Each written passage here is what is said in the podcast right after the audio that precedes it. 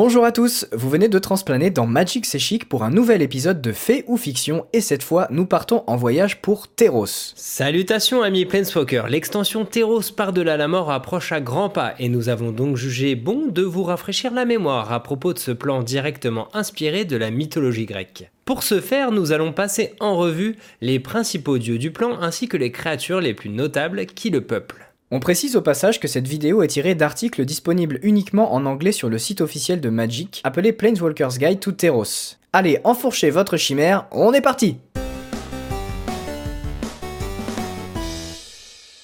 Le caprice des dieux, mais pas le fromage. Le héros et sa destinée. Le grand voyage. Les terres sauvages au-delà des murs de la cité. La naissance de la civilisation. Les hoplites et les phalanges. Les hydres, les gorgones ou encore les minotaures. Terros est un plan ancré dans la magie divine et le danger monstrueux, où les héros naissent et les légendes voient le jour. Quand les mortels dorment et rêvent sur Terros, on dit qu'ils visitent Nyx, le domaine proverbial de la nuit et demeure des dieux. Ainsi, les rêves sont perçus comme étant des dons des dieux. Quand les dieux se manifestent sous les yeux des mortels, ils sont imprégnés du Nyx. Là où leur forme devrait laisser place à l'ombre, c'est un ciel étoilé qui apparaît à la place, comme si les dieux occupaient le monde du jour et de la nuit en même temps. Ils sont eux-mêmes des enchantements vivants. Pour cette raison, tous les enchantements sont considérés comme étant des dons des dieux, une forme unique de magie allouée par les divinités.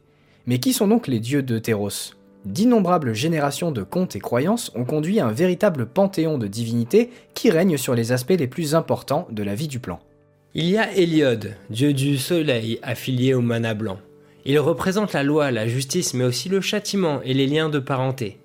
Il préside ainsi sur les sujets touchant à l'honneur de la famille, la morale, la bravoure ou encore le don de soi. Il n'est pas rare que son nom soit prononcé lors de procédures judiciaires et que des sacrifices lui soient offerts lorsque la plus grande aide ou la justice la plus stricte soit nécessaire. Il manie Crussor, la lance du soleil, une arme bénie par sa magie et capable de s'abattre sur Théros depuis les cieux à tout instant. D'obscures légendes racontent qu'une autre cité majeure existait jadis, une ville côtière du nom d'Arexmétès. Eliod la châtia de sa lance et la coula dans la mer. Ce dieu irradie de par sa fierté et son assurance. Sa présence remplit le ciel de lumière, bloquant la vue du ciel étoilé de Nyx aux mortels.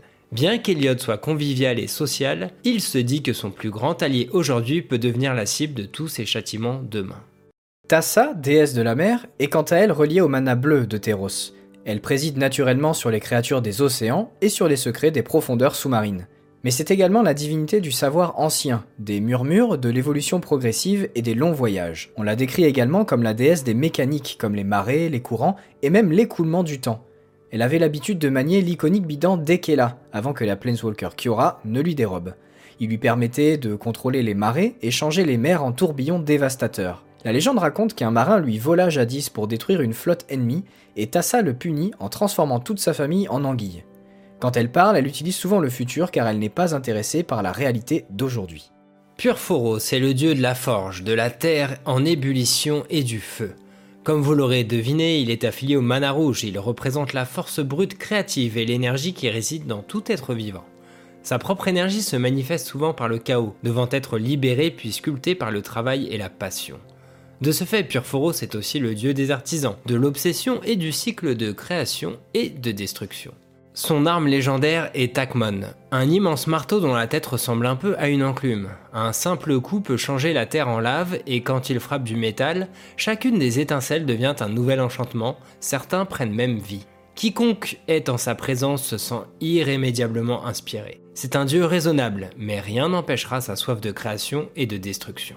Puisqu'on vient de parler de la Terre, parlons maintenant de la forêt, avec Nilea, déesse de la chasse et des saisons. Son affiliation au mana vert fait aussi d'elle la divinité de la prédation, de la métamorphose et de la renaissance. Elle récupère sa force et sa sérénité en dormant dans les chrysalides de son bosquet. Nilea est la meilleure archère de Théros, indétrônable avec son arc court appelé Ephixis. La nymphe Théophilia qui l'accompagne invoque des illusions telles que des lucioles ou des vers à soie en guise de cible d'entraînement pour la déesse. Mais quand certains braconniers chassent ces animaux sans sa bénédiction, elle s'assure de les tuer personnellement. Elle a forcément un côté sauvage qui permet de garder les humains à l'écart de son domaine. Elle est d'ailleurs alliée à Purphoros et lui permet de déchaîner des feux de forêt quand celle-ci doit être purifiée ou quand les humains s'aventurent trop profondément chez elle. Il est temps de finir notre tour des dieux monocolores de Théros avec Erebos, le dieu des morts. Quand le soleil brilla pour la première fois sur Héliode, la première ombre apparut. Héliode prit peur et la bannit au-delà des cinq fleuves qui cerclent le monde, délimitant la frontière entre Théros et le monde souterrain. Cette ombre devint ainsi Erebos. Avec le temps, il accepta son rôle de dieu des morts, en sachant qu'il soutiendrait toujours Héliode, bien que celui-ci l'ait banni. De par ses origines, Erebos représente aussi le malheur, le destin tragique, la jalousie et l'amertume. Grosse ambiance. Mais étant donné que l'or est commun dans le monde souterrain, il est aussi dieu de la richesse. Son arme de prédilection est Mastix, un fouet au pommeau doré et à la corde impossiblement longue, telle une fine ombre qui s'étend à l'infini. Erebos l'utilise généralement pour attirer les morts dans son royaume ou les empêcher de le quitter.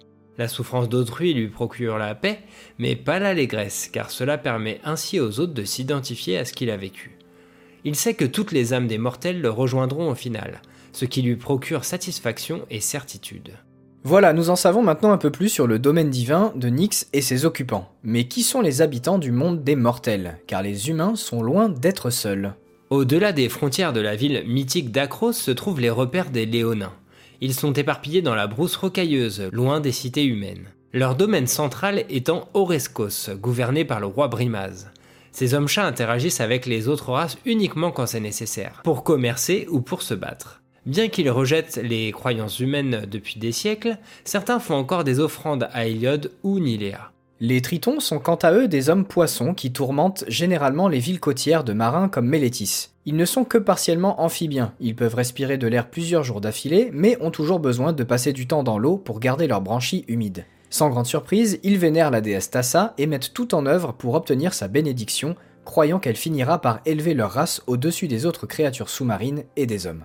Impossible de parler de mythologie grecque sans évoquer les satyres. Ces hommes boucs sont appréciés sur Théros pour leur esprit positif, leur amour des festivités en tout genre et leur personnalité turbulente. Étant donné que leurs besoins primaires sont rapidement satisfaits, les satyres dédient la majorité de leur temps à profiter de la vie. Ils sont généreux quand cela sert leurs ambitions et cruels quand les choses ne se passent pas comme ils l'entendent. Comme ils savent que tous les mortels se retrouvent dans le même au-delà, ils considèrent que l'honneur et la droiture sont une perte de temps. Ils ont un dicton qui est Goûte le monde avant qu'Erebos n'arrache ta langue. Des humains rejoignent fréquemment la ville satire de Scola pour savourer les plaisirs de la vie sans conséquences. Mais après plusieurs jours de débauche, l'hospitalité des hommes boucs laisse place à quelque chose de plus sinistre, où les hommes finissent humiliés à leur service. L'une des créatures les plus mythiques de Théros est certainement l'Archonte, une race de mystérieux conquérants qui s'élève dans les cieux du plan à dos de taureaux ailés géants. Il dominait jadis sur des régions entières, utilisant les armées d'autres races pour triompher et conquérir. Mais leur règne fondé sur la justice aveugle a fini par prendre fin, laissant place à la suprématie des hommes. Des archontes esselés parcourent encore le monde à la recherche de mots à éradiquer dans la société d'aujourd'hui. Et puisqu'on est dans les mythes, on n'oubliera pas de mentionner les hydres. On ne vous les présente pas, mais sachez que les espèces qu'on trouve sur Théros ont des facultés de régénération avancées et le sang corrosif. Elles peuvent passer des années en sommeil, mais continuent toujours de grandir. Certaines forêts poussent tout autour d'elles, ce qui permet de les cacher jusqu'à ce qu'elles se réveillent. Et mieux vaut ne pas être présent quand ça arrive, puisqu'elles ont tendance à se déchaîner sur tout ce qu'elles croisent. L'une des plus connues est certainement Polukranos, autrement appelé dévoreur de monde. Ce monstre reposait à l'origine dans son repère céleste, mais tomba sur la terre des hommes suite à l'affrontement entre Purphoros et Héliode. On vous racontera ce qui lui est arrivé dans notre résumé de l'histoire d'Elspeth. L'activité des dieux aboutit parfois à la création d'êtres magiques, imprégnés de l'essence même du Nyx. C'est le cas des nymphes, la plupart sont bienfaisantes, mais certaines rôdent parfois non loin des chemins vers le monde souterrain.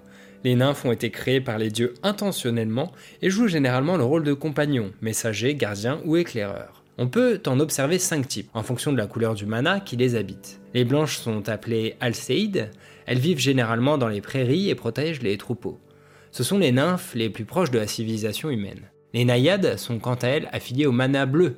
On les retrouve donc proches des sources d'eau comme les fleuves ou les grottes de la forêt de Nistos. Les lampades, proches du mana noir, aident généralement le dieu Atreos à guider les défunts vers le monde souterrain. Elles tiennent parfois des torches qui brûlent d'une couleur violette. Les nymphes les plus agressives sont certainement les oréades. Issues de la magie rouge, elles vivent dans les lointaines crevasses des montagnes et près des volcans. Purphoros adore leur compagnie et elles prennent parfois part aux festivités des satyres, mais seulement aux plus folles.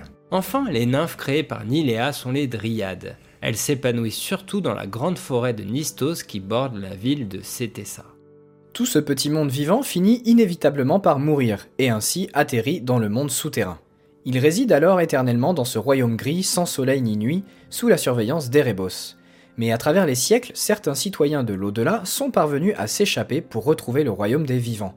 On les appelle les Noston, du terme nostos, employé dans la littérature de la Grèce antique lorsqu'un héros rentre chez lui.